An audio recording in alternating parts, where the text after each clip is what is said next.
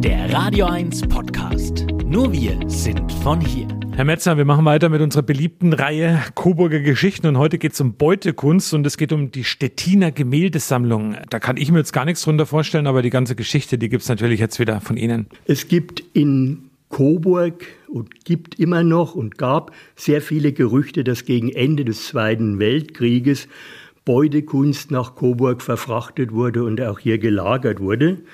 Denn äh, Coburg war bis kurz vor Ende des Zweiten Weltkrieges äh, weitgehend von Luftangriffen verschont geblieben. Und eine Lagerung hier wäre im Grunde genommen nicht so riskant gewesen wie meinetwegen Dresden oder, oder Hamburg oder, oder Berlin.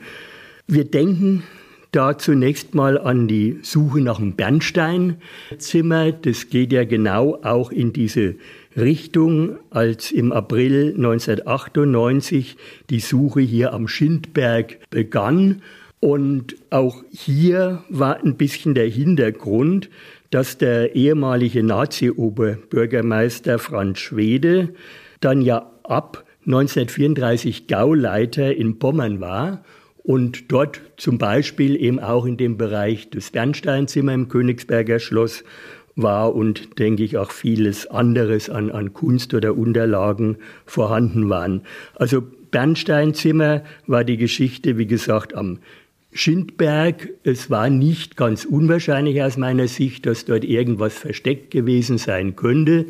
Denn es war so, dass äh, während des Zweiten Weltkrieges dort Stollen angelegt wurden von französischen Kriegsgefangenen, die unten am Judenberg untergebracht waren, dann jeden Tag den Judenberg hinauf nach Scheuerfeld Tiefenstein marschiert sind und dann zum Schindberg abgebogen sind. Und wie gesagt, da sind Stollen angelegt worden.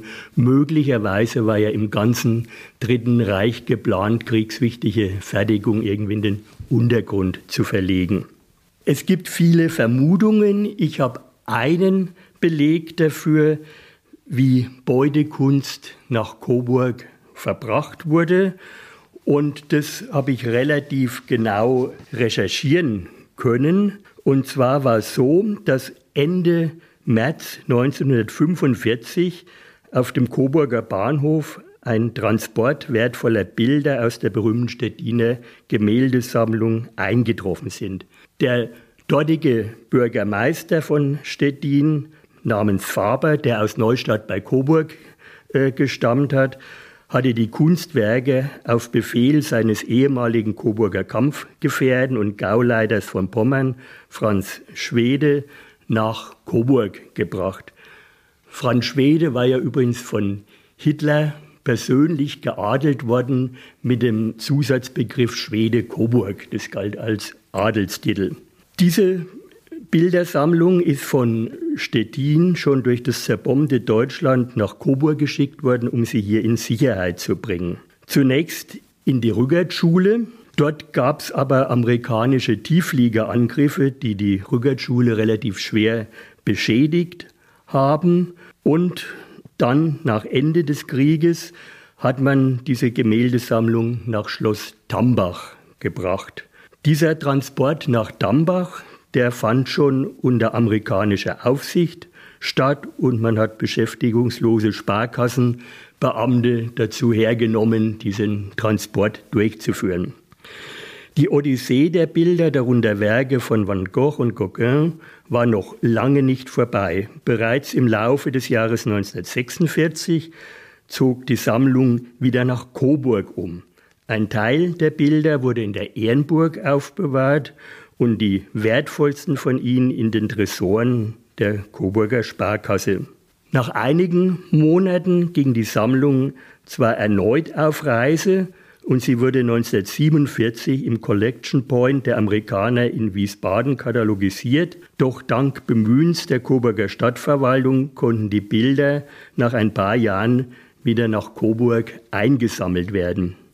Und wieder diente der Tresor der Coburger Sparkasse als Aufbewahrungsort dieser teuersten Kunstwerke auf.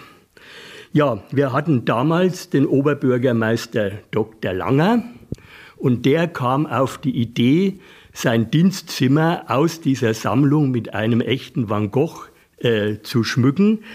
Die Allee bei Aal heißt dieses Bild, sehr bekannt. Wenn das heute auf dem Markt wäre und versteigert würde, würde es sicher um die 100 Millionen einbringen.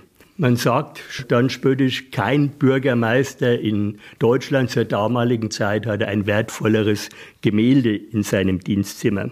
Auch der damalige Sparkassendirektor Otto Belz holte sich ein schönes Bild aus dieser Sammlung, und zwar von Max Liebermann, äh, das Bild benannt Gartenlokal. Und auch dieses Gemälde, denke ich, ist heute etliche Millionen wert. 1970 war es dann vorbei mit dieser wertvollen Gemäldesammlung in Coburg. Sie wurde zurückgegeben an die mittlerweile gegründete Stiftung Pommern und der damalige Versicherungswert für den Rücktransport lag schon über 200 Millionen D-Mark. Ich habe jetzt nochmal nachgeschaut. Die Stiftung Pommern ist im Kieler Schloss untergebracht und diese Sammlung besteht aus 200 Gemälden, 300 Zeichnen und, äh, Zeichnungen und 600 Blättern Druckgrafik mit berühmten Malern wie Max Levogt, schon den genannten Max Liebermann, Franz Hals, Caspar David Friedrich, Vincent van Gogh, Gauguin, Lionel Feininger und so weiter. Zum Teil also ziemlich ausgerichtet damals schon auf die Moderne, was die Stettiner Sammlung betroffen hat. Herr Metzner, jetzt habe ich viele Fragen dazu. Zum einen, erstmal kann man die Bilder irgendwo noch anschauen im Moment. Sind die ausgestellt? Die sind ausgestellt in diesem äh, Kieler Schloss, in dem die äh, Stettiner Gemäldesammlung dann irgendwie ins Eigentum der schleswig-holsteinischen Regierung übergegangen ist. Ein Teil ging, glaube ich, dann auch zurück nach Stettin.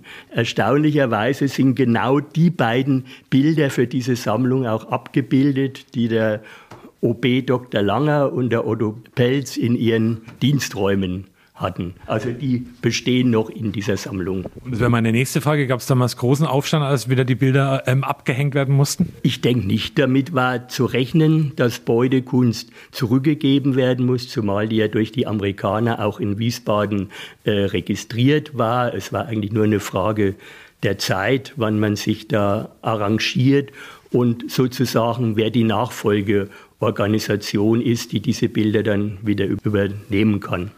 Und noch eine letzte Frage natürlich, ähm, das Bernsteinzimmer. Es ist immer noch nicht gefunden. Mal eine ganz einfache Frage. Denken Sie, dass das hier irgendwo bei uns im Radio 1 Land sein könnte, also in und um Coburg? Also da gehe ich von einer Wahrscheinlichkeit von 0,0 aus. Ich habe es im Erstinterview schon mal gesagt. Also mit großer Wahrscheinlichkeit ist dieses Bernsteinzimmer im Königsberger Schloss damals verbrannt, dort im Keller, wo es aufbewahrt war. Man weiß, dass irgendwo Teile mal trotzdem noch in, in den Verkauf gekommen sind. Man hat ja nicht nur in Coburg danach gesucht, sondern auch im Erzgebirge und die DDR hatte eine eigene sozusagen Truppe, im Rahmen ihrer äh, Stasi, sage ich immer, Mitarbeiter, die nach diesem Bernsteinzimmer suchen sollten. In Coburg gab es ein paar Orte. Es war nicht nur der äh, Schindberg, wo danach gesucht wurde, sondern auch Schloss Kalmberg ist in Verdacht gekommen. Dann die unterirdischen Fertigungsanlagen von der Firma Albrecht in Weidramsdorf, wo damals Lastenseglerflügel gebaut wurden, beziehungsweise Lackierungen ausprobiert wurden wegen des Luftwiderstandes dieser Lastensegler. Da hat man auch, nachgeschaut. Da gibt es noch zwei äh, Belüftungsschächte zu diesen unterirdischen Fertigungsanlagen. Da haben wir damals auch Kameras runtergelassen, aber nichts gefunden. Und dann, wie gesagt, bei diesem Horizontalbrunnen wollte mal jemand nachschauen und es gab irgendwo Hinweise, wo der Begriff Heiligkreuz vorkam. Das heißt, man hat in den Kellern der Heiligkreuzschule nachgeschaut. Und bei Weidramsdorf gibt es auch so einen alten Flurnamen, Heiligkreuz, mit zwei alten Steinbrüchen. Auch dort hat man in dem einen Steinbruch mal gegraben, weil es das Gerücht gab, dort sei ein Armeelaster der Deutschen vergraben worden. Aber ich kann mir es nicht vorstellen. Noch eine letzte Frage für heute. Herr Metzer, denken Sie, dass in Coburg in dem einen oder anderen Keller privat vielleicht auch noch ähm, der ein oder andere Schatz liegen könnte? Also das kann ich mir vorstellen. Ich weiß konkret, dass man versucht hat, bei Franz Schwede im Privathaus nachzuforschen und auch in seinem Bekanntenkreis, bei diesem Bürgermeister Faber von Stettin, der aus Neustadt stammte.